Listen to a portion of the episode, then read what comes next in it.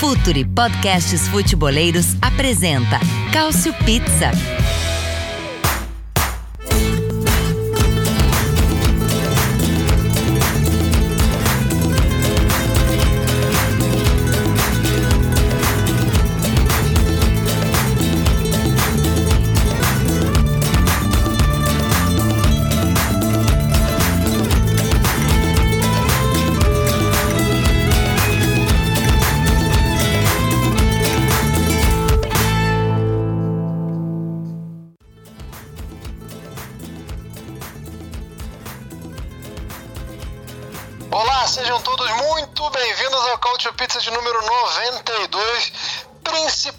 Se você torce para o rubro-negro de Milão. Se você é simpático, torcedor, se você puxa uma brasinha, se você tem boas lembranças, o que quer que seja, se você tem algum tipo de carinho com o Milan, você está feliz, você está ouvindo com um sorriso no rosto, com o coração mais leve, porque o Milan voltou enfim a vencer a Série A. A última vez tinha sido na temporada 2010-2011. Muita água passou debaixo da ponte.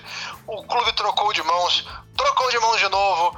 É, muita gente chegou, muita gente saiu. Tinha jogador que foi campeão por ali e que hoje faz parte da diretoria ou que faz parte ali do, do staff do Milan. Então a gente pode dizer que é um outro Milan que venceu a Série A, mas também é aquele Milan que venceu a Série A, aquele Milan que talvez seja o clube que desperta o maior saudosismo no Twitter ou nas redes sociais. O pessoal sempre fala: "Ah, que saudade daquele Milan". Então, esse pessoal saudosista, esse pessoal um pouco mais nostálgico, pode enfim ficar um pouco mais aliviado, porque aquele Milan voltou a vencer a Série A, conquistou o título de número 19 do clube no Campeonato Nacional. A gente vai falar um pouco sobre as outras equipes também, sobre um balanço final da Série A, mas não poderia ser diferente. O foco tem que ser no campeão, tem que ser no Milan, que venceu muito justamente a Série A desta temporada. Mas antes da gente começar, o Futuro tem um recadinho para vocês. Fala, futeboleiros, tudo bem? Eu espero que vocês estejam gostando do episódio de hoje. Mas antes de seguirmos com esse bate-papo, eu quero fazer um convite para vocês. Se você quiser receber conteúdo exclusivo no site, ter acesso às matérias fechadas, vai lá na aba Club e faça parte do Futuri Club por apenas 12 reais mensais ou até mesmo em planos semestrais com desconto ou até mesmo anuais. Você ainda vai ter direito a desconto nos cursos do Futuri. Então, fique ligado. Além disso, eu quero lembrar para vocês que esse episódio também tem o apoio do Futuri Pro, o departamento de análise e mercado do Futuri. Seu time gasta menos dinheiro e ganha mais jogos. Para mais informações, mande um e-mail para comercial@futre.com.br.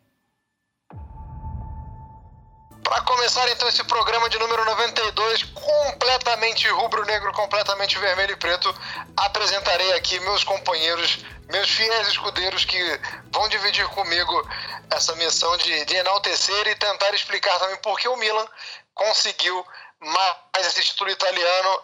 Ele que está sempre comigo, meu braço direito, ele que não chega a ser um Ibrahimovic, que mais está sempre dando uma moral, né? Sempre botando a moral desse grupo aqui para cima, sempre nos bastidores com discursos inflamados. Caio Tencourt, bom dia, boa tarde, boa noite, Caio. Olá a todos. Bem, o trio dessa, dessa reunião aqui que falaremos do Milan é Baresi, Maldini e Costa Curta. A qualidade dos dois é Baresi e Maldini. Eu sou Costa Curta, é, é, me, me controlo nesse aspecto.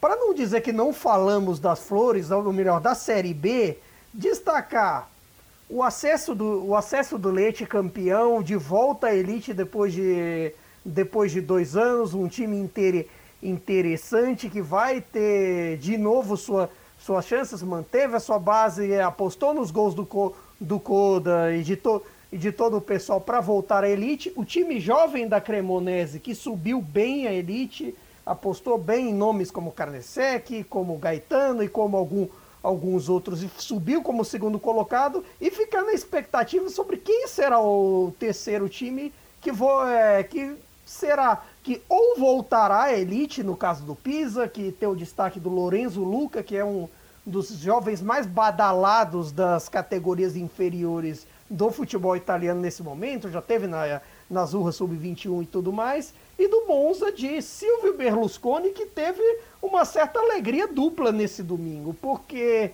na, na mesma hora em que o time venceu o Brescia, são Vecchio Cuore Rossonero comemorava o Scudetto, que curiosamente foi o primeiro depois da, da sua gestão, da sua bem-sucedida gestão entre 86 e 2015, 2014 ou 2015. Bom, vocês podem me corrigir, mas foram tempos bem gloriosos e agora o Milan tem o seu primeiro escudeto pós-Berlusconi, o que é importante para essa nova era e talvez para uma nova que vem aí, com novos donos, se é o grupo Redbird, se é o grupo Barenita, veremos. Calma, vamos, vamos primeiro falar desse título porque realmente tem muita coisa que pode mudar mesmo no, numa temporada em que o Milan saiu vitorioso, ainda tem, é uma temporada de mudanças. E quem está feliz hoje, com certeza, é o nosso querido amigo Charlie, que está aqui com a gente, porque é milanista de coração, tínhamos que colocar um milanista nesse programa, né? É, também mandar um abraço para a Nath, não pôde participar hoje porque gastou a voz, gritou muito com o título, gritou muito com as assistências de Rafael Leão, gritou muito com os gols de Giroud e gritou muito. É, tirou aquele grito que estava entalado, né? E quando a gente tira esse grito entalado por muito tempo, é normal que a voz não tancar, não, não tancou, né? A voz da nossa Nath, infelizmente, não aguentou. Mas manda um abraço especial para ela. Inclusive, teremos mensagem também de um milanista ilustre, né? Que já fez parte do, do Cautio Pizza, mas isso a gente fala daqui a pouco, porque é, é, a vez de falar com o Charlie. Bom dia, boa tarde, boa noite. A sua voz tá ok, né, Charlie? Você comemorou, mas, mas tá legal, né? Não, a minha voz, ao contrário da, da Nath, minha voz tá ok. É, comemorei muito fundo. Assim, eu tenho certeza que ontem, né, domingo, 22 de maio de 2022, foi o, ano, foi o dia mais especial desse ano para mim, sabe? Independente do que vá acontecer no, no, nos, próximos, nos próximos meses, nas próximas semanas. É, é, um, é, um, é um momento assim espetacular que não faltam as palavras para descrever. Quando o, o árbitro é, apitou o final do jogo contra o Sassuolo lá, assim, eu fiquei meio que em choque, sem saber o que fazer, sem saber o que falar é, e só comemorar mesmo, porque o milanista que viveu essa banterera, né, desde 2013 até 2019, por aí, assim, sofreu muito, cara, sofreu muito.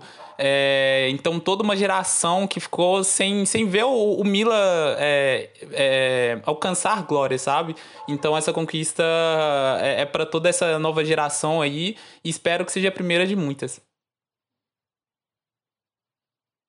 Tomara que sim, tomara que sim. Vamos ver as cenas dos próximos episódios. Mas vou começar jogando para você então a primeira, Thiago, pelo seguinte: é... estamos falando de um time que poderia até figurar entre os favoritos no começo do campeonato, mas sempre atrás de algumas outras equipes. Não era um franco favorito, poderia até fazer parte de um primeiro pelotão, de um, de um primeiro grupo, ali, de um primeiro bolo, mas a gente nunca conseguia é, ver tão nitidamente um, um, favoritismo destacado, isolado é, no Milan para vencer a Série A. Inclusive, a, é, a, acho que a gente gravou um mês atrás, eu segui achando que a Inter seria campeã mesmo com o Milan na frente, porque a, Milan, a Inter tinha jogo a menos, né? Para tirar, acabou sendo o, o, fatídico jogo contra o Bolonha, que acabou é, definindo muito o campeonato. Mas voltando a falar do Milan, a gente está falando de uma equipe treinada pelo Pioli. E a gente via o Pioli como um, um, bom treinador, né? Há algumas temporadas já, mesmo antes de chegar no Milan, é, já vinha numa evolução, mas é, aparentemente tinha alcançado um teto o, o trabalho do Pioli, o, potencial do Pioli, e a gente imaginava que fosse um treinador muito importante para esse momento de transição, como a gente fala do Milan, né? Para um, um cara que ainda não não tinha uma equipe de primeira prateleira, então ele poderia ir aos poucos ali é, servir para o propósito em, em, um primeiro momento. E acaba entregando um título é, que como eu acabei de falar aqui não era dos mais prováveis, mas acaba entregando esse título. Então eu queria que você falasse do Pioli pelo seguinte: é, quando a gente fala do Pioli, a gente foca muito no, no aspecto é, dos recursos humanos, né? É, ele claramente ele gerencia muito bem pessoas, ele é um bom gestor de pessoas. Mas acho que isso é pouco, né? Não, ninguém ganha uma Série A só sendo um gestor de, de, de pessoas. Ele não chega lá distribuindo colete à torta direito e, e, ganha uma Série A por isso. Então eu queria que você falasse sobre outros aspectos é, desse trabalho do Pioli, especificamente sobre essa Série A que, que acabou com o título do Milan. É, cara, assim, é, falar do Pioli é, assim, é algo meio que inacreditável, sabe? Porque é, é, especulou-se até que ele não ficaria é, após é, aquelas, aquelas, aqueles rumores envolvendo o Ralph Rangnick, que hoje é, é interino no, no Manchester United, né? É, mas assim, o, o, trabalho que ele realizou à frente do Mila, cara, é uma coisa assim que deixa essa conquista ainda mais saborosa, sabe? É, porque assim, o Pioli ele sempre foi um treinador muito subestimado. É, e assim, a, a, aqui a gente tem que ser claro mesmo qualquer torcedor do Mila, em sã consciência, criticou a chegada dele, sabe? Tanto é que a hashtag PioliOut é, ficou nos, nos trend tops lá na Itália e tal por muito tempo. É, mas assim, ele calou todos nós, realizou um trabalho espetacular, principalmente depois daquela goleada sofrida para Atalanta lá em Bergamo em dezembro de 2020. Ali foi a mudança de chave é, para esse time, a chegada do Ibrahimovic, do, do Kiaé. Então, assim, toda a mentalidade daquele, daquele, desse elenco mudou a partir dali, sabe?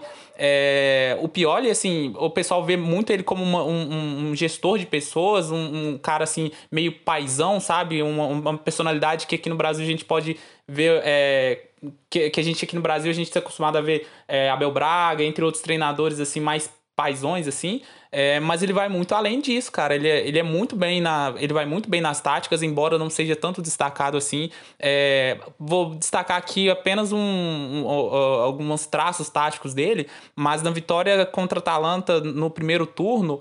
É, ele colocou os laterais afulinando, afulinando por dentro e foi assim que construiu que o Mila chegou ao primeiro gol, sabe? Com o Theo atacando por dentro, o Calabria também foi é, por dentro e o Calabria marcou o, o, o, primeiro gol contra, contra a Atalanta, sabe? É, então, assim, é, é, eu, eu, eu acredito que, que, o, que o Pioli ele tem tudo para ser para ser quase o que o, o Ancelotti ele, ele é, é quase como o que o Ancelotti ele, ele fez no Milan, sabe?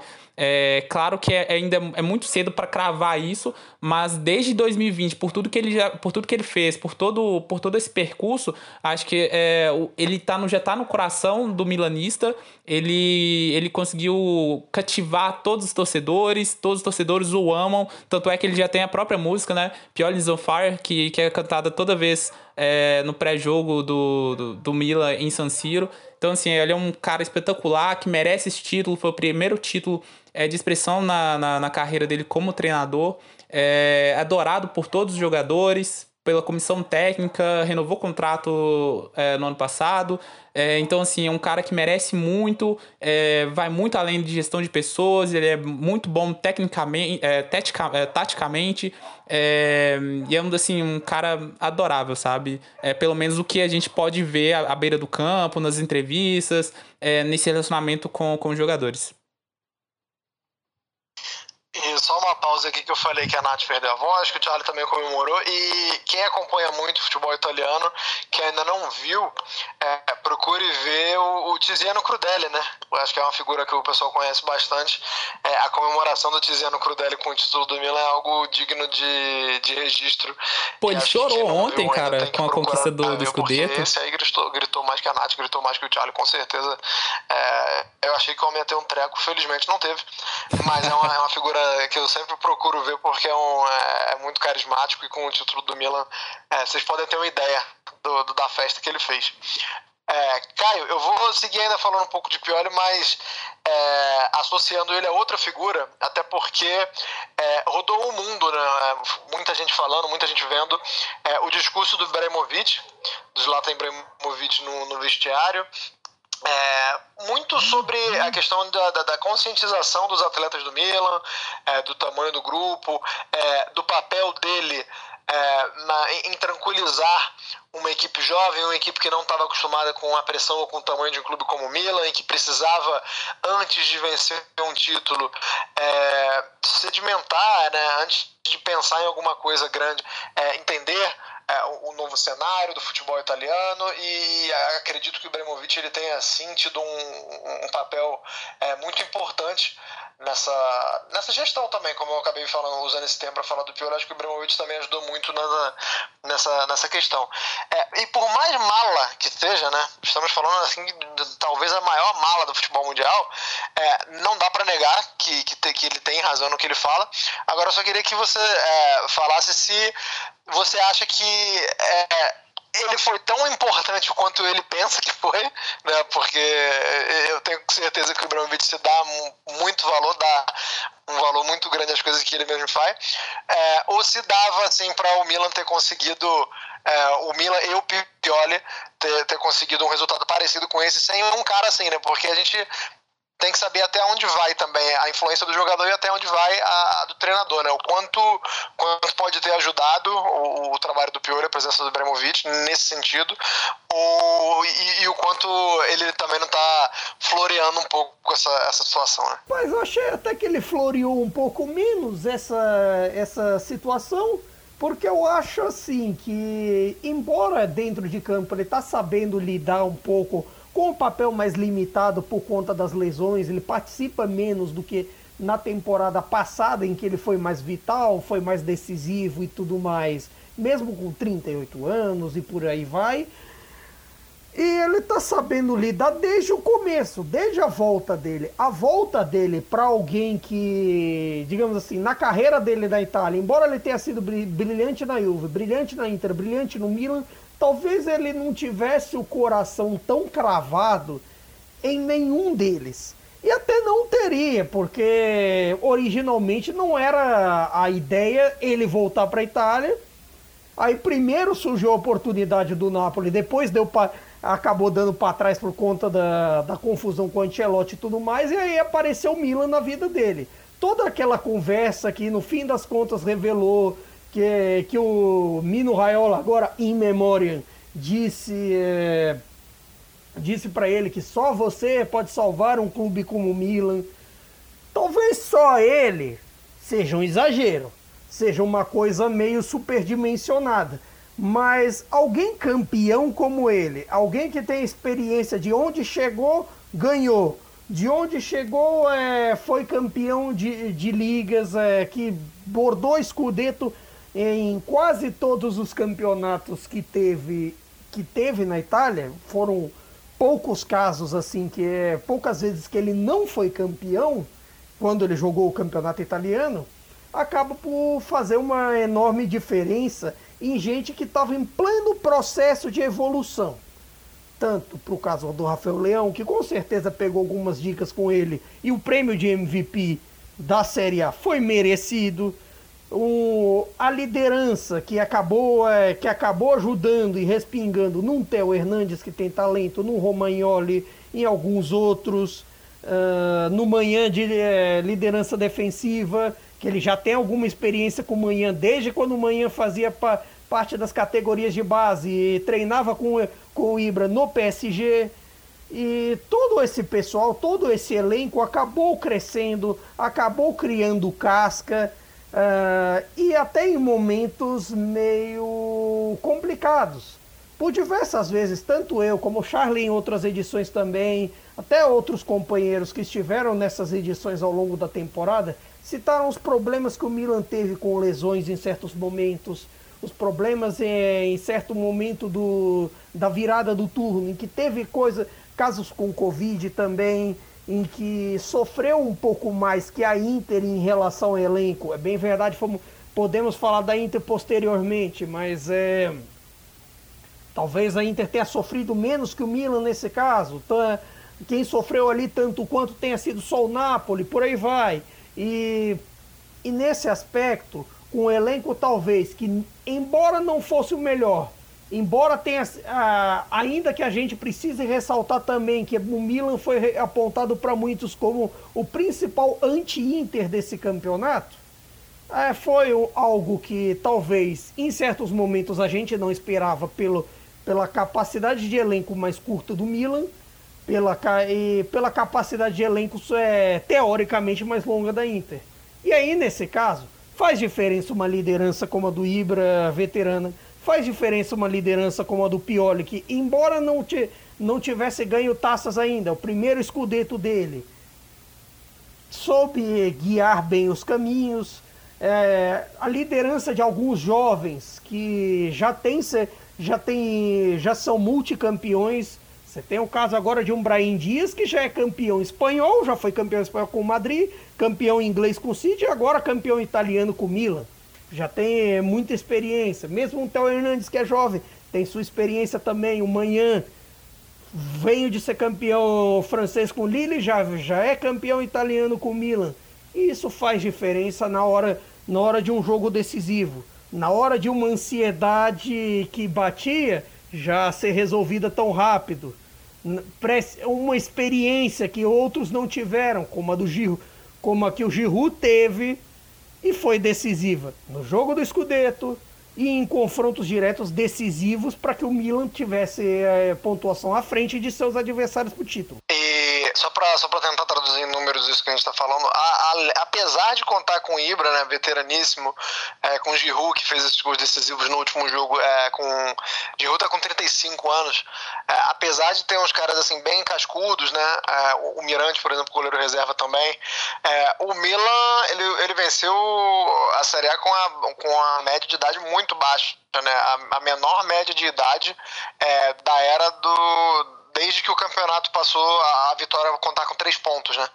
É, a, a, média de idade do Milan é de 26 anos e 97 dias, então dá para só para reforçar essa tecla que a gente está batendo, né? De como o Ibra pode ter ajudado, de como o Piolho pode pegar um grupo jovem e ainda assim fazer deles campeões, é, é, é de fato algo interessante quando a gente vê é, se traduzindo é, no, no, nos números frios, né? E, e ainda é, relacionado a isso, Charlie, eu queria saber o seguinte: o Milan consegue um título com uma equipe muito jovem.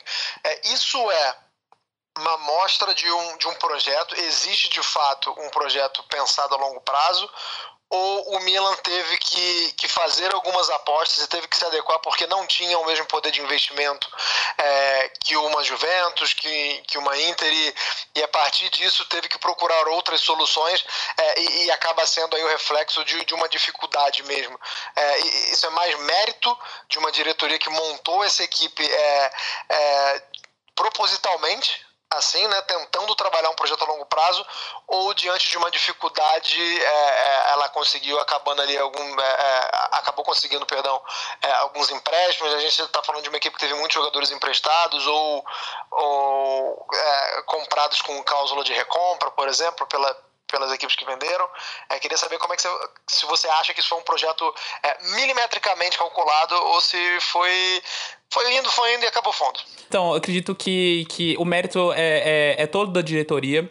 É, e um cara é fundamental na, na, na, na, montagem desse plantel, sabe? Que é o Moncada, que é o, o chefe de scout do, do Mila, sabe? Foi ele que, que, que pescou o, o Calulo lá no, lá no, no, no Lyon assim, o cara chegou ao Mila praticamente de graça e hoje é um monstro, sabe? Virou um monstro da defesa, diante das ausências do, do Kjaer, diante da má fase do Romagnoli, é, se tornou um parceiro confia muito confiável para o, o Tomori é, o manhã que assim a diretoria antecipou a, a possível saída que na verdade se, é, se concretizou concretizou né, na saída do, do Donnarumma trouxe manhã que foi o melhor goleiro da, da Liga na temporada agora retrasada né é, então assim cara é, é, essa diretoria acertou muito em cheio sabe tanto também no casamento com os entre aspas veteranos sabe trouxe o, o Ibrahimovic, trouxe o Kiaé, é, trouxe o Tatarussano. É, quando o Manhã se machucou, buscou o Mirante para ser o terceiro goleiro lá na Roma, né? Embora nem tenha entrado em campo, mas assim, era um cara experiente que com certeza passou é, é alguma coisa ali para os mais jovens. É, então, assim, é, tudo isso transforma essa conquista do Scudetto, do Scudetto em algo assim espetacular, sabe? É, o Maldini que foi lá em Ibiza buscar o Theo Hernandes por 20 milhões de, de, de, euros e hoje o cara assim, é um dos melhores laterais esquerdos do mundo. É, a, a, assim, são, são tantos aspectos que transformam, que eternizam esse momento, sabe? É, é, é, muito difícil você falar de dois, três momentos, porque assim, são várias coisas que transformam esse, esse essa glória num, assim, numa conquista maior do que ela é, sabe? É, é por isso que há tantos torcedores comemorando até agora lá, na, lá em Milão. É, o discurso do Ibra, tipo, é, hoje, segunda-feira, né, 23 de, de maio, um dia depois da conquista do título, as redes sociais do Mila é, soltaram, é, soltou, uh, o Mila soltou alguns, alguns vídeos nas redes sociais é, dos jogadores é, discursando dentro do vestiário, é, assim, a, o que o, o Ibra falando no, no, vestiário, sabe? O que a Air presente no, no jogo lá em, é, lá em Reggio Emília, é, embora não, é, não pudesse mais entrar em campo, né, por causa de ter rompido o ligamento do joelho. É, mas, enfim, para resumir mesmo, a diretoria foi muito bem, acertou em manter o planejamento, apesar de todas as críticas. Pô, em janeiro, a Juve buscou o Vlaovic, a contratou o Gozens, é, entre outros times que contrataram, mas eu não estou me recordando aqui agora. O Mila buscou quem? O Mila contratou o Lazetic, sabe? E ele nem entrou em campo pela Série A. É, então, assim, manteve, é, manteve o foco em contratar jovens, em manter o elenco fechado. E apesar de todos os prognósticos negativos, é, o time conquistou o Scudetto. É, é, o time mais jovem a conquistar o Scudetto, como você mesmo disse, né, Andy? É, então, assim, cara, é, é, faltam, faltam palavras para descrever o que o, que o, o, milanista viveu nesse, nesse último fim de semana. E, Caio, para falar só de um jogador do Milan, mas é porque eu tenho. Fiquei martelando isso na minha cabeça hoje, porque é, é inconcebível acreditar que o torcedor do Milan fosse tão otimista de achar que é, quando começa até o, o, o bafafá que o Donnarumma vai sair, o, a, é lógico que o torcedor do Milan foi ao chão, né? É, foi à lona, porque imaginava que ele seria uma pedra fundamental de um projeto ou de anos ali, que ele ia ser um cara é, que ia defender o Milan por, por muitos anos, foi, foi apunhalado e, ao mesmo tempo, não sabia como seria a adaptação, a chegada do manhã, é, sabe-se que, que, que era um, como, como o Charlie falou, era, era, veio como o melhor goleiro da Liga, mas não era é, naquele momento em que o Donnarumma saía como campeão da Euro, é, eleito ali como, como o melhor jogador da Euro. Ah, é, é, lógico que o torcedor do Milan estava com o pé atrás e de repente o, o Manhã agarrou tão bem quanto ou melhor que o Donnarumma. É, mais uma vez eleito o melhor goleiro de um campeonato nacional, dessa vez da Série A. É, pensando no, no, numa substituição, é, é, é, queria que você falasse como, como ficou esse saldo, né? Como é que ficou o Milan é, com a saída do Donnarumma com a chegada do manhã e também pensar, e também falar sobre uma outra coisa. É, a, a, num primeiro momento, o Milan não, não figura entre os principais clubes europeus, é postulante a uma competição europeia. É, o Milan vence a Série A, mas se a gente for trazer para a realidade europeia, não acredito que o Milan esteja ali nem próximo do primeiro pelotão para vencer uma Liga dos Campeões. Porém, seria exagero da minha parte falar que, especificamente no, no, no quesito goleiro, o Milan não deve a nenhum do, do, dos principais postulantes. Eu acho que é, o Manhã está talvez muito próximo, muito próximo mesmo dos melhores goleiros do mundo, né? Se a gente for analisar Courtois no Real Madrid, se a gente for analisar o Alisson no Liverpool, é, talvez tem, tem uma longevidade maior, né? tem uma amostragem e uma regularidade muito grande, mas acho que em nível de, de técnico no momento, é, acho que o, que o Manhã não está não tá muito atrás, não. Queria saber sua opinião sobre isso. Se, se eu estou empolgado com o título do Milan ou se de fato hoje dá para analisar que, pelo menos nesse quesito, o Milan está tá muito bem servido em comparação a, a outros grandes times, aos, aos grandes tubarões europeus. É uma tecla que eu cansei de bater, que eu já batia antes e acho bom quando você me endossa eu acho bom porque agora eu que não me sinto sozinho. Eu já pregava, tipo, alguns meses atrás que o Manhã já estava muito à frente do resto dos goleiros da Série A, muito à frente de muitos goleiros. Para mim, assim, é, é de se discutir assim, mas ela é no mínimo top 5 dessa temporada.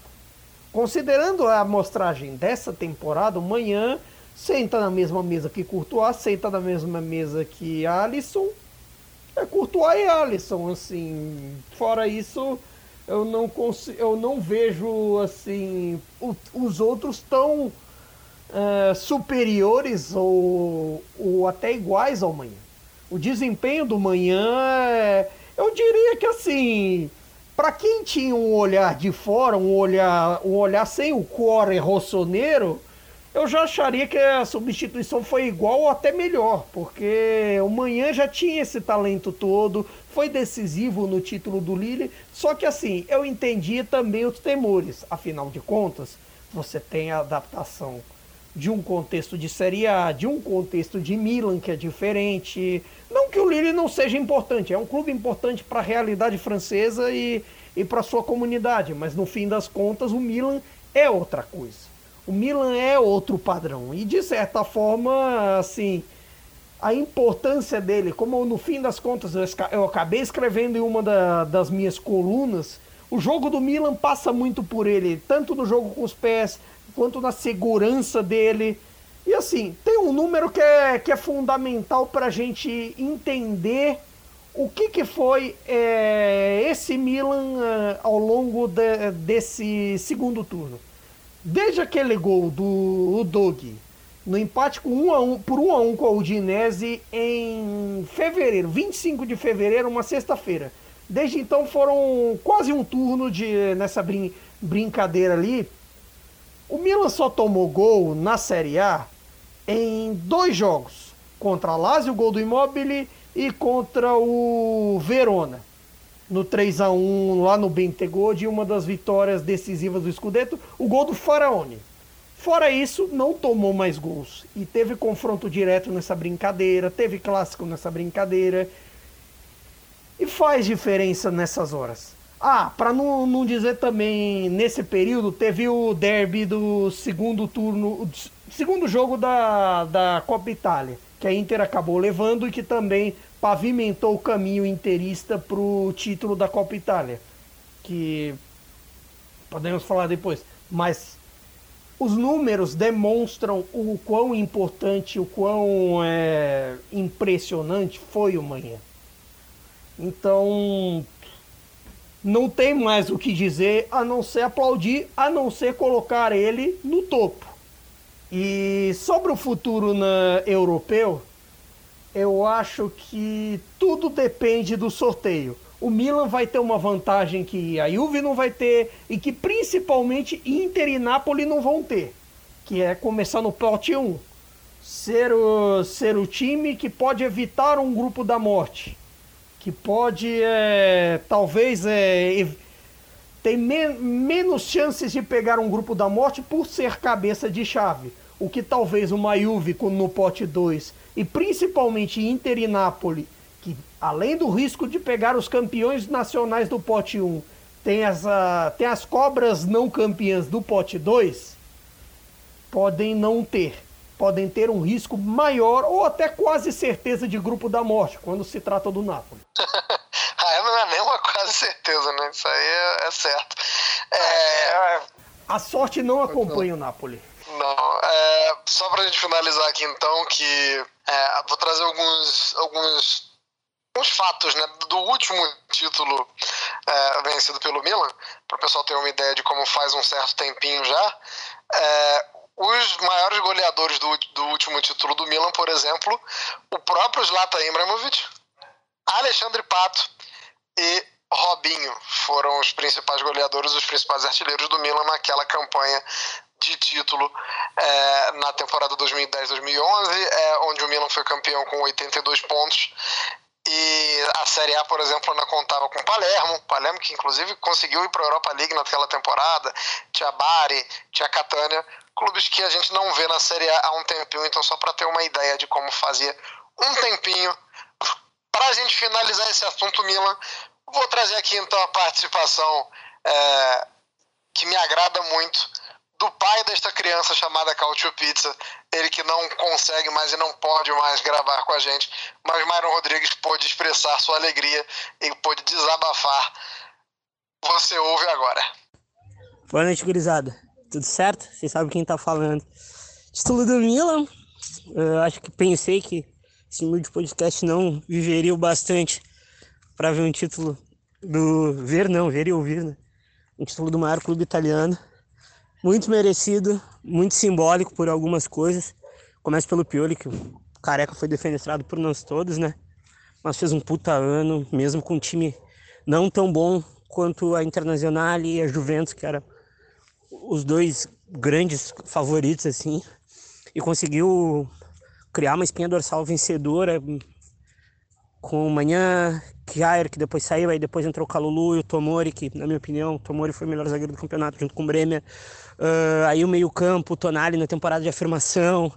Aí a gente pega os grandes coadjuvantes, Krunic na reta final jogou muito. Uh, tem também, na minha opinião, Rafael Leão pelo lado esquerdo e direito, que foi um fenômeno. Tel, Giroud caiu como uma luva, a importância do Bremovic por fora. Esse título é muito simbólico, assim, tem, tem aí, se a gente for ver também no final, na última rodada, entra Alessio Romagnoli, que foi o último uh, grande investimento do Berlusconi para levantar a taça. Um título merecido do Milan. Espero que vocês comemorem bastante quanto eu comemorei ontem. E a gente tá voltando, graças a Deus, graças a Deus. E vamos agora buscar o Bi, o Tri, o Tetra. Uh, tem que comemorar mesmo. Eu gostei muito do Saliano Glu indo buscar um, outros áreas para uh, ganhar o campeonato italiano. Tomara que ele consiga daqui cinco temporadas, né? Tá bom? Tchau, tchau, gurizada. Tamo junto. Se ama. Obrigado, meu querido. Gostei muito da provocação ao Tchalianoglu. De fato, foi algo que eu ainda não havia parado para pensar, Tchalanoglu que sai do Milan para Inter com aquela velha, aquele velho discurso, né, que, que vai em busca de títulos e o título estava talvez debaixo do seu nariz, mas o Tchalanoglu não foi ver isso e hoje é vice-campeão com a Inter de Milão, por isso fica aí o registro do Myron e, e me, me rendeu boas risadas principalmente por causa do, dessa lembrança do Tchalanoglu aí. A gente vai tentar passar rapidamente agora pelo, pela tabela do campeonato italiano, né, pelo, pelo que aconteceu com as outras 20, com as outras 19 equipes, perdão, começando justamente pela Inter. Charlie, é, o que, que, que, que deu errado, assim? É, eu sei que é um campeonato vencido pelo Milan, tá? Não é como se, se a Inter tivesse entregado de bandeja e, e, e tinha sido, tenha sido um, uma vergonha histórica, alguma coisa assim que ninguém imaginava, mas assim, é, a Inter era a favorita, né? Não dá pra dizer que não era. Então, por que, por que não venceu? O que, que deu errado? É lógico, como eu já disse, além desse, de todo o mérito do Milan. Né? Ah, cara, aquela sequência não, não, me lembro muito bem se foi em fevereiro ou março, em que a Inter, assim, ela não conseguia vencer de jeito nenhum, sabe? pesou muito, sabe? Pesou muito aquela derrota também para o Bolonha, né? Com erro do, do goleiro reserva Radu. É, foram cruciais nessa corrida aí pelo, pelo Scudetto. É, e a gente viu que foi sim um ponto fora da curva, porque a temporada da Inter ela foi muito boa. Ganhou a Supercopa Italiana, ganhou a, a Copa Itália com autoridade, é, goleou muitos times, é, assim, com Perisic voando, Brozovic nem se fala, com renovação de contrato dele, é, é, é, incorporou, incorporou ainda mais o elenco na janela de janeiro, trazendo o, o Caicedo, trazendo o Guzes, é, que era um destaques da Atalanta, né, antes de se machucar, é, ao final da, de 2021, é, 2021, é, é, foi isso mesmo, foi isso, né? é, então, assim, é, a gente. É, foi isso mesmo, né? É, mas, assim, a temporada da Inter foi boa. É, apesar desse tro desses tropeços na, na reta final da, da temporada, né, que custaram o Scudetto, foi boa, a torcida acredito que tem que ficar satisfeita e ficar, satis e, e, ficar esperançosa também para o futuro, sabe? É, é claro que é, o time deve perder alguma peça importante, para aliviar a folha salarial, né? Fala-se muito em DeVry, em DeVry é, no Bastoni, é, mas assim, tem que ver o mercado de transferência, ele é um período muito longo, muitas coisas podem acontecer, mas acredito que a torcida pode ficar esperançosa com o que há de vir pela frente. O ponto é ver quem o Conte vai roubar da Inter pro Tottenham, né? Que Exatamente. provavelmente é, vai ser com, com, a garantia da Liga dos Campeões, o Tottenham já tem um, um orçamento é, que já tem um orçamento muito grande, vai voltar a carga aí. A gente sabe que o Conte tem um carinho muito especial por vários jogadores dessa Inter. Vamos ver quem ele vai tentar levar para o White Hart Lane. É, completa então as equipes que vão à Liga dos Campeões na Itália, é, Napoli e Juventus. É, ignorando, Caio, que a Juventus simplesmente largou o campeonato de mão nesse final, né? Nas últimas três rodadas. depois que consegue, é, depois que carimba a classificação para a Liga dos Campeões, é, férias coletivas em Turim, mas ignorando é, esse, esse fragmento de campeonato. Queria que você falasse dos campeonatos de Nápoles e Juventus, se corresponderam às expectativas, se a Juventus é, poderia um pouco mais, se o Napoli também poderia um pouco mais. A gente viu o Napoli brigando é, pelo, pelo título até certo ponto do campeonato. É, saiu, saiu cedo dessa briga, não saiu. É, baseado, lembrando, é, no, nas expectativas do começo da temporada, né? Porque eu acho isso muito importante. A gente vê o time no começo da temporada e depois, quando acaba a temporada, é, não querer dar aquela de engenheiro de obra pronta e falar, ah, eu sabia que isso ia acontecer. Não, querido. Vamos tentar lembrar como eram as expectativas no começo da temporada. Então, é, Napoli e Juventus nesse sentido, Caio. Olha, até falando também sobre a Inter, é de, assim, se a gente for pegar, for buscar lá atrás os cautiopistas que a gente fez em agosto, e tudo mais, a gente esperava até um certo. Está tudo gravado, hein, Está tudo gravado. Não adianta mentir nesse caso. Porque a gente pode ser desmentido pela, pelas nossas gravações. Mas, até pensando nesse aspecto, havia um certo clima um pouco nebuloso. Porque a gente esperava um pouquinho de dificuldade para Inter, para esse pós pós-Conte, para uma vida sem Lukaku, uma vida sem Hakimi. E de certa forma, a Inter ganhou os torneios de mata-mata. E assim, até a importância da Copa Itália, o título ser importante, o título ser numa final contra a Juventus e, e toda aquela coisa, a final apoteótica, o jogo do Perisic, a, a partida do Tcharanoglu, por mais que ele tenha sido tão xingado pelos milanistas, tão xingado pelo meu amigo pessoal Mairo Rodrigues, saudade de você.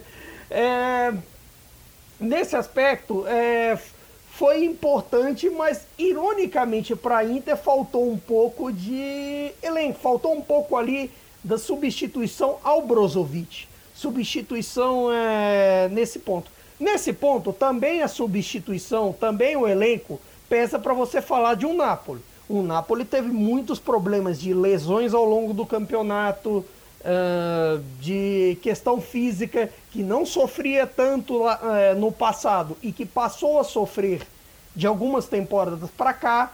Tanto que, assim, para muitos, para o contexto atual, no caso do Napoli, há uma sensação de que talvez a melhor oportunidade sem fazer, sem ter feito muito de diferente do passado, a melhor oportunidade escapou pelas mãos. Mas curiosamente, para ver, ver como esse campeonato acabou é, com pontuação menor, o Napoli terminou o campeonato com 79 pontos. Terceiro colocado com folga, nem, não teve em nenhum momento o risco de perder a vaga para a Liga dos Campeões. Na temporada passada, o Napoli que ficou fora da Liga dos Campeões teve 77 pontos com o Gattuso. E muita gente até criticou o Spalletti por conta disso, por conta da pontuação próxima, por conta de, de certas coisas que falharam. Eu já disse em outras edições é, o quanto isso é, acaba sendo problemático para o Napoli, quanto tem outras questões, já disse em outras colunas também, e tornarei a dizer é, é, em meu Twitter, em outros canais, em outras coisas, sendo banido ou não, porque é assim. Mas nesse aspecto, uh, há, há uma sensação de que, olhando por agosto, o Napoli foi longe demais. Olhando por, pelo que foi feito ao longo do campeonato, há uma sensação de que podia ter sido melhor, que podia, uh, que as chances que se apresentaram ao longo da temporada, mesmo com todos os problemas, mesmo com todos os contextos, poderiam ser melhor aproveitadas. E tanto é, e tanto é uma questão de lesões que a série de, de derrotas e pontos perdidos que culminou no afastamento do Napoli na briga pelo título, acontece na, na lesão de um dos principais jogadores do campeonato, de Lorenzo na lateral direita, que foi um período em que o Napoli colocou o Zanoli, um lateral esquerdo de origem, para fazer a lateral direita. Em alguns momentos, como no bizarro jogo contra o Empoli, teve a presença infame de Malquit. Quanto a Juventus, a presença infame, no caso, acabou sendo pelo, pelo meio-campo. É óbvio, eu citei isso na coluna da semana passada que Alegre teve mais dificuldades nessa temporada, que foi a primeira da Juventus sem títulos em 11 anos, muito por, porque é, a renovação do meio-campo bianconeira não foi bem feita no passado. É meio difícil, no fim das contas, você passar de uma década em que você teve Pirlo, Marquísio, uh, Vidal, Pogba, é, mais tarde teve Matuidi, Kedira, Pjanic a passar por Bentancur, Rabiot, uh, a irregularidade de, de McKennie, normal, é um jovem e todas, a, e todas as outras condições, mais a falta de peças é, específicas, fora casos problemáticos também, como o Arthur, isso acaba pesando na irregularidade da formação do time. E Alegre teve dificuldades maiores este ano para, é, para ter uma base ideal. A vida começou a melhorar um pouco com o Vlaovic, mas o Vlaovic é, talvez não tenha tido o mesmo desempenho de Fiorentina, natural, porque é um time que da Juventus que criava um pouco menos que a Fiorentina, que vamos falar mais tarde. Mas nesse aspecto, a, a Juventus também teve muitos problemas de lesões ao longo do campeonato. A questão de bala, que será talvez uma das maiores discussões deste mercado, uma vez que ele não fica na Juventus, é uma das grandes despedidas dessa Série A, junto com a aposentadoria do Chiellini, em alguns outros casos de saídas já garantidas, como a do Insigne, outras já eh, que podem vir a, vir a sair com o Perisic e alguns outros, é, o Dybala é, pode, pode fazer uma enorme falta. Como fez nesse retorno o Chiesa, que, foi, que fez falta na eliminatória para a Itália e fez falta nessa reta final para a Juve, que é, é por conta daquela daquela lesão nos ligamentos lá contra Roma em janeiro.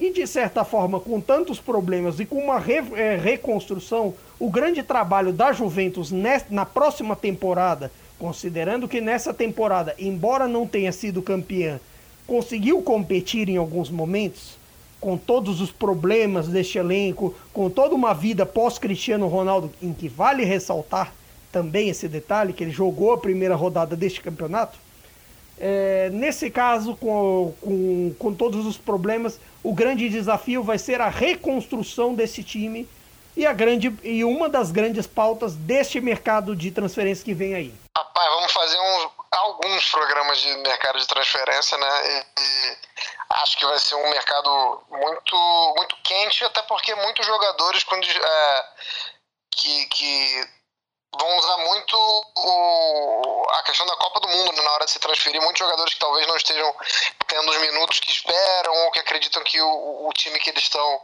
não seja a melhor possibilidade de alçá-los a uma Copa do Mundo.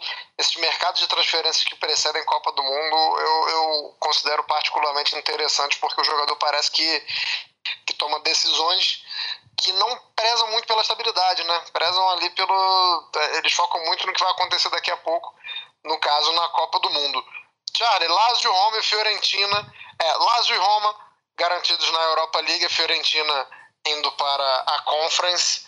É, queria que você falasse se, se foi justo, como foi a temporada dos três, e lembrando que se esses três completam as equipes italianas que vão a competições europeias, isso significa que a Atalanta ficou fora. Então já pode colocar a Atalanta nesse bolo também.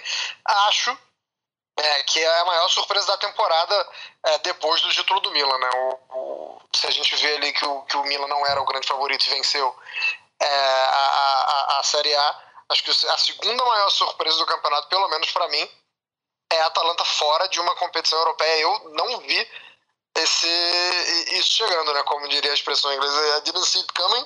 A Atalanta ficando fora de competições europeias, acho que é um, um fracasso retumbante, né, Charlie? Ah, com certeza, com certeza. É, no começo da temporada, né, a, a, gente não imaginaria que a Atalanta do Gasperini ficaria uma temporada, é, ficaria na, em 2022 e 2023 sem disputar sequer a, a Conference, né? É, e agora está fora de todas as competições europeias. É, vamos ver também como é que vai ser, é, como que o, que o Gasperini ele vai lidar com, com, com uma temporada sem, sem Copas Europeias é, como que a diretoria vai, vai, vai lidar com os jogadores, né? Se vai ter que se desfazer de alguém, é, como que vai ser essa reformulação, né? Se é que vai haver mesmo uma reformulação. É, sobre a dupla de Roma, foi uma temporada muito oscilante, tanto da Roma quanto, quanto da Lazio. É, a, a, quando a gente achava que iria emplacar, aí patinava. A, a Roma, tanto a Roma quanto a Lazio protagonizaram derrotas assim acachapantes, sabe? A, a, aquela derrota para aquela derrota da Roma no Olímpico para para Juventus foi assim, foi algo marcante, sabe?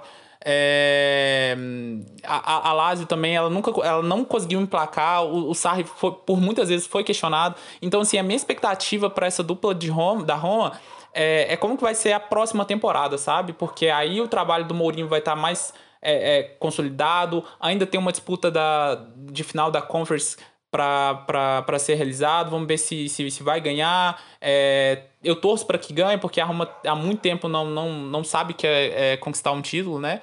É, e como que vai ser a Lazio também, porque a Lazio tem um elenco fraco, deve perder algumas peças, é, contratar outras, é, tem que ver como é que vai ser a questão de algumas tretas que, que, houve, que houveram no, no, no dentro do elenco, né? Entre Sarri, é, Luiz Alberto. É, então, assim, são que Luiz Alberto que foi um jogador, foi, foi, foi um jogador bem essencial para o time nas últimas temporadas.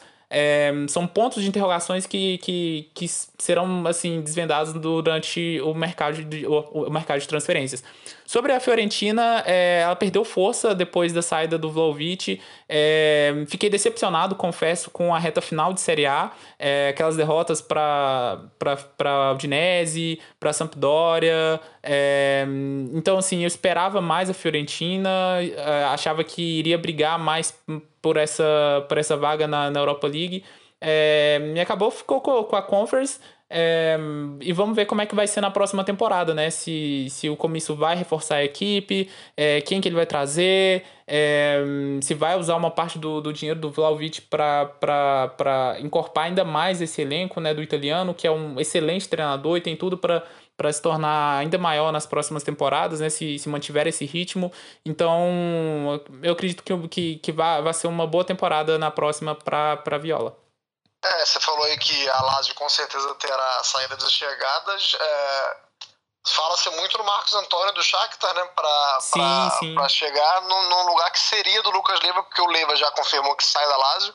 É, não confirmou a aposentadoria, tá? Então o Lucas Leiva vai vai estar tá pintando em alguma, alguma nova equipe em breve e muito possivelmente Quem sabe ele cumpriu o sonho de voltar pro Grêmio também, né? Exatamente. né? Ele fala muito em em voltar tudo mais, até para dar uma pincelada nisso sobre uh, sobre os três da os três europeus que, rest, eh, que restaram e a Atalanta que ficou de fora, a Atalanta para mim é a grande decepção da temporada. Agora, quanto a Lazio, eu achei que o time de certa forma foi longe demais considerando o tanto de problemas ao longo da temporada. Problemas de elenco, problemas que parece em certo momento que as, as estrelas não estão com a cabeça bem ali, parece que, uh, que em outro lugar, que ali só o imóvel e ainda olhe lá rendeu o que se espera. Você tem uma, um Milinkovic Savic sujeito a tempestades, o Luiz Alberto também. A questão do Acerbi, que mesmo o capitão brigou com a torcida e agora se espera a vida fora. Também teve aquele negócio do. Agora inesquecível para os Rossoneri que foi, foram campeões, mas o gol do Tonali nos acréscimos aquela cena do, do Acerbi rindo após o gol sofrido, de certa forma, soou até irritante para mim, que, que quero que, que a Lazio perca como torcedor rival. Soou irritante até para mim naquele momento. E agora, quanto a Roma, assim, em breve teremos, faremos uma edição sobre a, sobre a Roma em breve, eu prometo E garanto que, que se não for feita, este, este homem não estará nesse podcast. Mas, é, assim, nesse aspecto, a, temporada da Roma será condicionada ao que acontecer na Conference. Claro que no fim das contas você ter garantido a vida na Europa é bom. Agora, mesmo que aconteça é, uma derrota para o Feyenoord, até o momento dessa gravação veremos. Mas tipo, é nesse momento há um time, há um caminho, há uma construção de elenco e, e, e algo a fazer diferente da Lazio, que eu acho que terá de reconstruir esse processo e e nesse aspecto pode-se pensar num futuro com Mourinho. Diferente, por exemplo, da vida da Atalanta. A grande chave da Atalanta nesse momento é saber quem vai, quem fica, como o time pode se manter sem, é, sem Europa. De repente, a, as suas estrelas pode, fi, podem ficar de saco cheio de uma vida sem Copas Europeias é algo, é algo a se cogitar. É, até porque a Atalanta está negociando com o um grupo americano também, né? Então, além de, toda, toda a questão de jogadores de elenco e do Gasperini, tem também essa questão de saber quem vai tomar as rédeas, quem é que vai mandar é, soltar e vai mandar prender lá em Bergamo se se concretizar essa negociação aí com o grupo norte-americano. É, Caio, Verona e Torino, nono e décimo colocados. Dá para dizer que foram equipes que tiveram muito mais pontos positivos do que negativos. É lógico que olhando a tabela isso é, é, é um tanto quanto óbvio, mas analisando os trabalhos.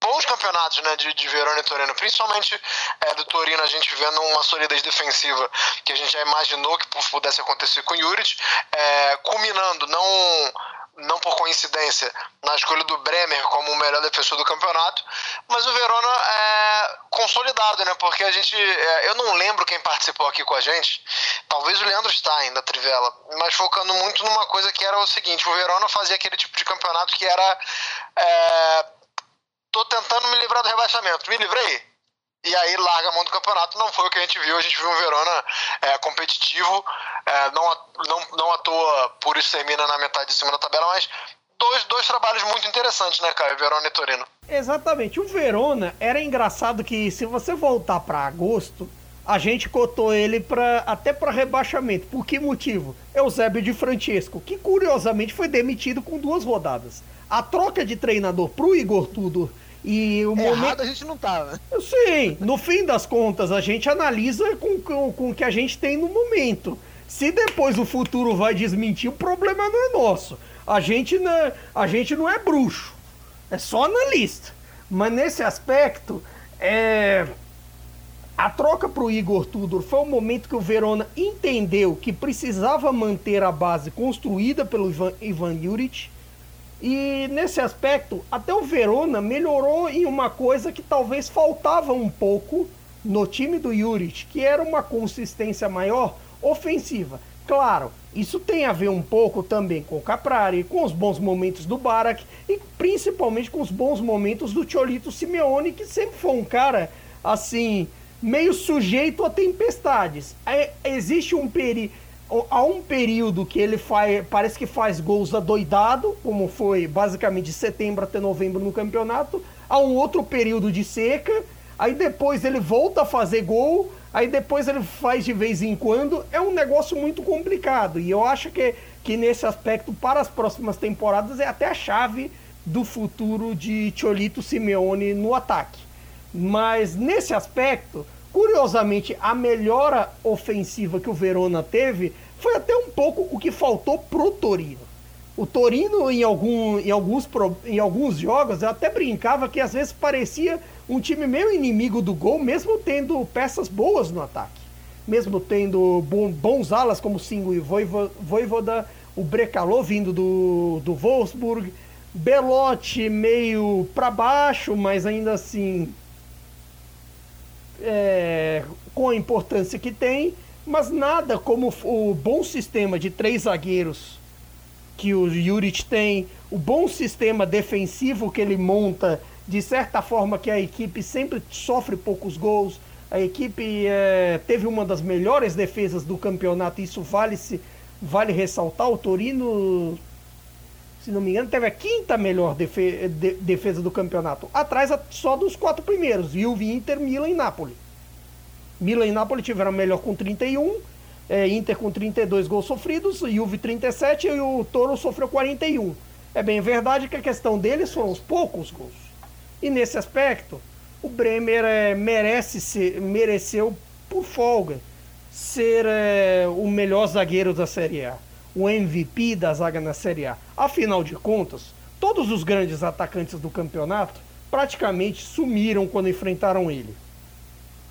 Quase todos. Se você pegar um que teve uma, uma atuação boa, é difícil. Vlaovic foi anulado tanto vestindo o Viola quanto vestindo vestindo o Bianconeiro. Outros, como o Ozyman, sofreram. O único que o Lautaro teve seus problemas também. Abraham sof, é, foi quem teve um a, o Abraham e o Ozyman foi quem ter, tiveram uma vida um pouquinho melhor. Contra o Milan eles sofreram, os atacantes rossoneiros sofreram também com ele. Então, no fim das contas, é, o Bremer vai ser disputado a tapa e Urbano Cairo que se cuide. Que para manter essa fera vai, vai ser difícil e, e ele há de enfiar a faca para conseguir algo melhor.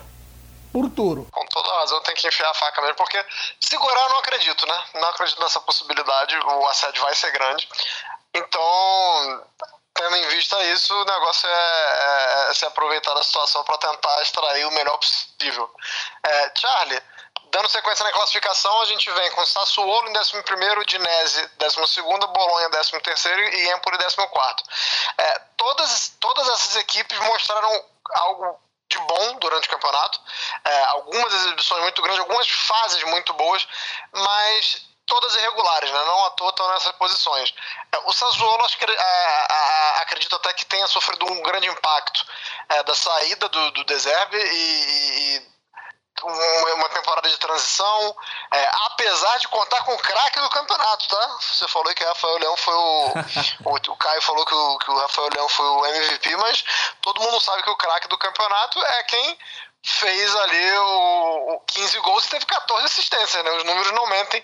O Domênico Berardi, craque do campeonato, mas brincadeiras à parte. Brincadeiras à parte. É, todas as equipes é, que, é, que podem é, de fato aceitar que não estão acima porque não conseguem uma regularidade, né? A gente viu coisas boas, mas não viu coisas boas tantas semanas assim, né? Tinha semana que era boa, tinha semana que não era tão boa, então acho que é muito pela questão da irregularidade, né, Charlie? Exatamente, exatamente. Faltou muita constância para esses times, né?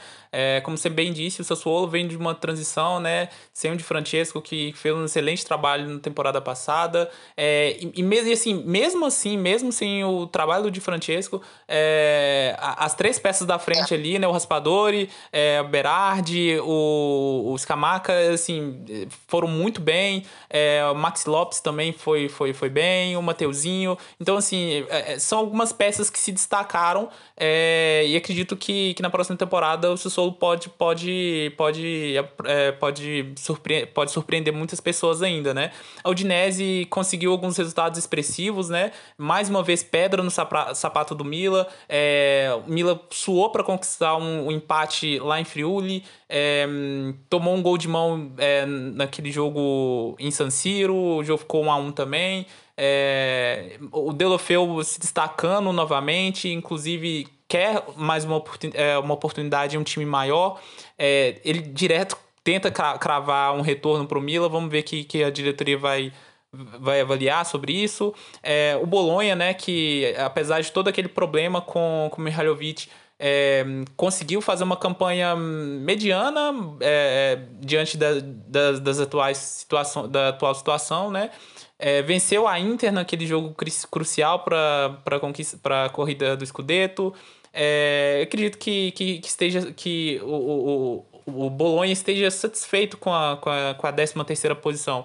O Empoli, que assim, é um caso estranho, né? Porque no começo do campeonato, no, no, no, no, primeiro turno, assim, empolgou uma galera, o pessoal achou que, que, que daria para ficar na parte de cima da tabela, só que aí na, na segunda parte da, do, do campeonato degrigolou, né? Assim, venceu o Napoli, assim, sabe-se lá Deus como, depois venceu a, a, a, a Atalanta também, mas assim, perdeu, empatou, perdeu, perdeu, empatou, empatou. Então, assim, uma campanha muito inconsistente, é, apesar de ter algumas vitórias é, marcantes, né? A própria contra o Napoli, é, a, a vitória no, no derby da Toscana contra a Viola, com dois gols no finalzinho no, no, no, no primeiro turno. Então, assim, alguns momentos especiais, mas tem muito a, melhorar ainda em 2022, 2023. Tem bastante. É, Caio, Sampdoria, Spezia e Salernitana. A gente falou aqui que a galera de cima apresentou coisas boas, mas não teve regularidade. Essa outra galera, essa segunda parte agora, Sampdoria, Spezia e Salernitana, não chega a ter apresentado coisas muito boas, embora é, a gente tenha que aplaudir de pé, né? O milagre que a Salernitana conseguiu. Milagre que inclui, inclusive, tomar um 4 a 0 do Rodinese na última rodada e ainda assim não cair, porque o Cagliari não teve a competência de fazer um golzinho no, no Venezia. Mas, é, mesmo tentando, é, mesmo não esquecendo dessa, desse retorno magnífico do Salernitana, é, botando todo mundo no mesmo bolo, né? Sampdoria, Spezia e Salernitana, não dá para dizer que foi um campeonato bom de nenhum deles, é, como eu já disse, é, mesmo assim, mesmo reconhecendo o, todo o esforço que a Salernitana fez para não ser rebaixada. Olha, do Spezia, eu acho que esses três podem se fazer avaliações de formas distintas. O Spezia, eu acho até que para, para as dificuldades, para um campeonato que começou difícil fora de campo, com troca de dono, com uma expectativa de transfer ban que acabou é, que acabou indo para a justiça, ainda está tentando se resolver por conta da contratação é, irregular de, jo de jovens nigerianos lá na gestão do Gabriel do Gabriele Volpe antes de ser vendida para gru o grupo norte-americano que atualmente é dono do, do Spezia, por, com todas as dificuldades, acabou revelando o grande trabalho do Thiago Mota e, é, de certa forma, um time interessante. É, as boas atuações do Provedel, do Simone Bastoni, de, to, de todo um pessoal que fez um, um, um time interessante para a parte de baixo. Um time que soube, é, que soube cumprir o seu potencial. A Sampdoria, talvez para mim, é o time que pior jogou bola desse campeonato. Voltou agora no, depois que as coisas estavam salvas no 4 a 1 com a Fiorentina, mas talvez eu acredito que esse tenha sido o único jogo bom que eu vi da Sampdoria na temporada, que foi uma temporada problemática, em que os veteranos não jogaram tão bem, mesmo Caputo só rendeu a partir da segunda parte da temporada, um Candreva entre altos e baixos, Gabiadini e Quagliarella é difícil de contar com eles, Damsgaard voltou da Euro um pouco mal, vale destacar é, o Aldeiro sujeito a tempestades, mas que se reergueu na reta final com aquela defesa de, de pênalti épica contra o Cristo no derby, que vai eternizar ele é, no, la, no lado doriano de, de Gênova.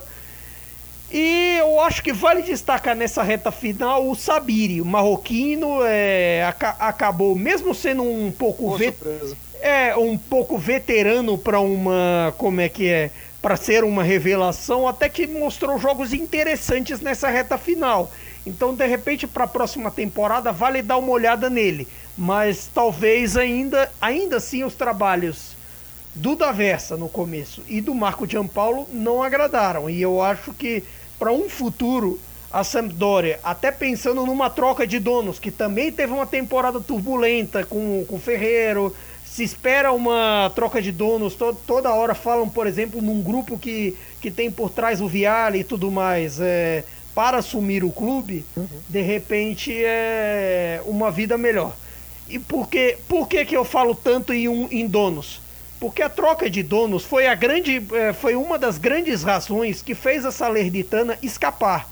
Daquela Salernitana que em, 20, que em 23 de janeiro tomou de 4 a 1 do Napoli, quase assim, comparando as duas equi equipes que foram a campo, mesmo essa equipe que foi que tomou quatro para o Udinese e escapou, são times bem diferentes. Praticamente em relação àquele time que foi a campo contra o Napoli, tomou 4 a 1 que tinha ainda o Colantuono como técnico, só o Bellet, é, só o Bellet, atacante, e o Bonazzoli. de diferença. É um time é, mais experiente, é, o time atual da, da Salernitana é um time que, é, que, que teve bo, boas, boas crescentes ao longo do campeonato. Vale destacar os veteranos, o Juric, o Simone Verde, mesmo o Fázio, que é sujeito a tempestades, isso a gente sabe. E bons meio-campistas como o Ederson, brasileiro, uma das boas é, desse campeonato, desse retorno. O Borrinen, meio-campista também. É, Borrinen, norueguês, 23 anos, também uma boa revelação, a meu ver. E nesse aspecto, com algo mais interessante, algo mais bem moldado, sob a batuta de um David Nicola que sabe fazer milagres, a Salernitana ela fez o que Cagliari, Gênua e Venezia não fizeram, que foi se apresentar para a saída do, uh, da degola. Mesmo morta em janeiro, ela conseguiu correr contra o tempo e se salvar. Também por, eh, por méritos dela, mas eu vou destacar também que por deméritos de um Genoa que venceu pouco, de um Venezia que de fevereiro para cá só perdeu e de um Cagliari que teve diversas oportunidades para escapar, teve diversos momentos e não aproveitou. Teve é, que fez uma que, que foi punido por uma gestão bem ruim do Giulini como presidente e uma gestão bem ruim de grupos ali. Eu, eu, acho, eu acho interessante falar da, da, da gestão e, e que houve, houve gasto desnecessário no, no Caleri, mas eu não consigo acreditar que, mesmo com tudo isso, esse grupo não era, não era bom o suficiente para escapar. E, e, é isso que eu jogo para você, Charlie, porque é, nessa zona de rebaixamento desses times que a gente vai ver na Série B na temporada passada, na, na temporada que vem, perdão, o, o Genoa já estava tentando há muito tempo e enfim conseguiu. O Venezia era um projeto muito embrionário, é, apostou muito em jogadores que não tinham experiência de Série A, né? Então era, era, era um, um negócio ali que foi muito mais. A única presença de fato forte do Venezia durante o campeonato foi as belíssimas camisas lançadas pelo Venezia. Fora isso, não teve muita coisa a acrescentar. Mas é, queria que você focasse só no Cagliari, né, dessa zona de rebaixamento, porque é, eu, eu de fato fiquei surpreso porque não foi como se o time tivesse caído já é, há muito tempo. Como o Caio falou, ele teve diversas oportunidades de, de, de se livrar da zona de rebaixamento e o, o, o, buraco não era tão fundo assim, né? Mas eles conseguiram cair nesse buraco ainda assim. Exatamente, exatamente. E assim, é mais surpreendente se a gente é, voltar a, dois anos é, quando a expectativa era de que o Cagliari com, com os investimentos, com, com Godin, com o retorno de Nainggolan, é, com, com Nandes, é, que esse time pudesse assim até brigar por, por competições europeias, sabe? E agora volta para a Série B, é, vai ter que encarar o, o inferno da segunda divisão novamente. É, assim, é, assim, é surpreendente, sabe? É surpreendente, mas eu fico feliz porque é, é lamentável que. É, a, a, é lamentável a torcida do. Não vou generalizar, né? Mas que muitos torcedores do, do, do Cagliari fazem quando é, é, cometem atos de racismo, né? Exatamente, exatamente. É, foi assim com o Moziquim, essa temporada correu com, com o Manhã, com o Tomori, quando o Mila foi jogar lá na Sardenha. Então, assim, por esse lado, eu fico muito feliz que o Cagliari vá para a segunda divisão, para a gente não ter que é, ver isso na Série A, né, na elite do futebol italiano. É, mas assim, é, é, é, surpreendente e vamos ver como é que esse time vai tentar se reerguer agora, né? Há algumas questões também a serem resolvidas. O, o, o João Pedro, o que, que ele vai fazer? Ele vai continuar no Cagliari? Ele vai voltar ao Brasil? É, tem mercado para ele na Europa? Ele vai continuar na Itália? Vai para outro país? Então, assim, são algumas coisas que o mercado de, de transferência vai, vai resolver. Eu acho, eu acho o João Pedro um caso emblemático porque ele é extremamente adaptado, né? Lembrando, exatamente, exatamente. Fico pincelando e, e até pedir perdão o nosso editor é, Arthur Barcelos pela, edi pela, pela edição longa, mas vamos pedir perdão citando ele no, no grupo que era uma das discussões que eu, ele, ele Nelson Oliveira, Murilo Moura, do, todo da, da, nossa, da nossa sociedade semi-secreta Cautio Pizza fa, falávamos. É, o que será do Crânio na próxima temporada? O que será de, de quem precisa de goleiro? E será uma, uma das grandes perguntas desse próximo mercado. Também é, acredito muito que vai depender da, principalmente de dos tops que forem mexer com o goleiro, o que talvez possa ser o caso do, do Napoli com uma possível não renovação do Ospina e com o Merê já meio sem clima depois do que ele fez em Empoli. É, o, o, o Caio. Que vai ter de urubu rondando o cara, irmão. Vai, vai, vai ser muito. Genoa também. Você vai falar alguma coisa, Charlie? Pode falar. Sim, sim. É, eu ia falar. O, o Morene no, no, no, no, grupo lá do Cautio Pizza, ele, ele falou que o Stracocha tá pra acertar com o Furra, né? É, e, e, assim, o crânio na Lazio seria uma boa, não? Seria uma boa. Seria, seria uma boa em, em muitas equipes, né? O crânio, é, é, eu até brinco isso com o Moreira também, é o melhor goleiro anão do mundo. Verdade. Né? Não, não é um dos melhores goleiros do mundo, mas se for pegar se, se, o comparativo for entre ele e, e, os jogadores da mesma posição, da mesma altura, acho que ele é o melhor goleiro anão do mundo. Então acho que tem, tem muita vaga. É, tem, tem, vaga sobrando aí pro Canha na Série A. Seria um desperdício vê-lo é, na Série B italiana. Gostaria de agradecer a Caio e a Charlie por essa, é, esse sprint que a gente deu para conseguir falar dos 20.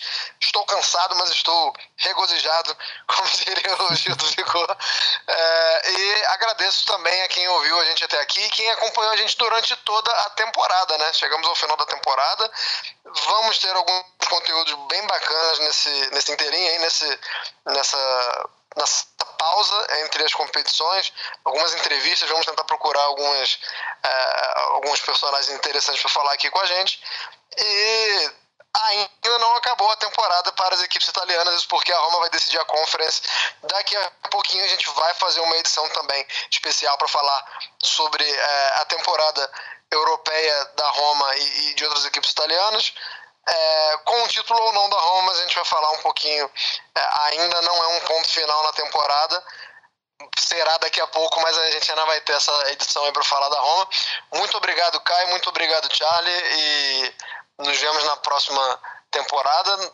Vejo você daqui a pouco de novo, Caio, ainda da edição da, da, da Conference da Roma, mas agradecer mais uma vez a galera que acompanhou pelo menos a, a temporada da Série A toda com a gente. Muito obrigado é, faz, faz muita diferença, nos faz muito felizes saber que vocês estão sempre acompanhando, que quando a gente não pode gravar durante a semana, a nossa ausência, a ausência já é sentida.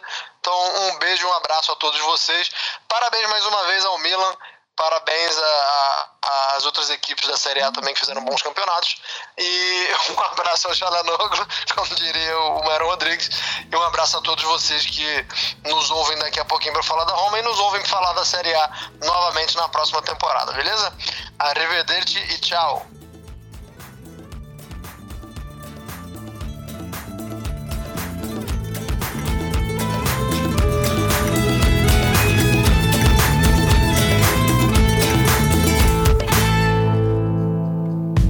Futuri apresentou Cálcio Pizza.